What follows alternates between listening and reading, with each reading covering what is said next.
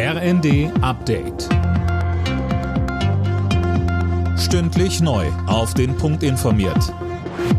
Ich bin Philipp Rösler. Guten Tag. Der ukrainische Präsident Zelensky hat sich bei Deutschland für die geplante Lieferung von Panzern und Abwehrraketen bedankt. Er spricht von einer sehr wichtigen Entscheidung. Fabian Hoffmann, auch im politischen Berlin wird das Ganze begrüßt.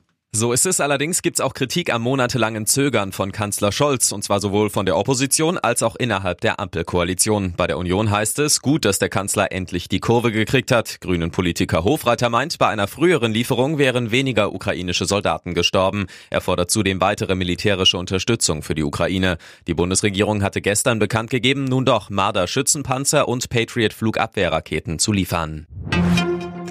Die Zahl der Kriegsdienstverweigerer in der Bundeswehr ist seit dem Ukraine-Krieg sprunghaft angestiegen. Im vergangenen Jahr gab es über 950 Anträge, berichtet das Redaktionsnetzwerk Deutschland. Das sind fast fünfmal so viele wie 2021. Mit dem Ende der Weihnachtsferien in vielen Bundesländern rechnet der ADAC jetzt am Wochenende mit vollen Autobahnen.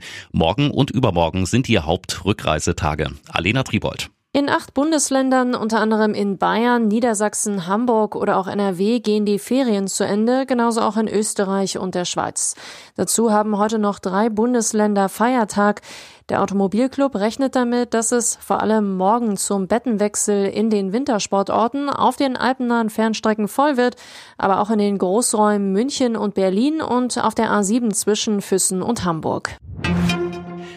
Das Wahlchaos in den USA geht weiter. Heute wird nochmal versucht, einen neuen Sprecher des Repräsentantenhauses zu bestimmen.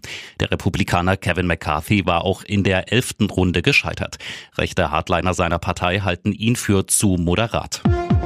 Alle Nachrichten auf rnd.de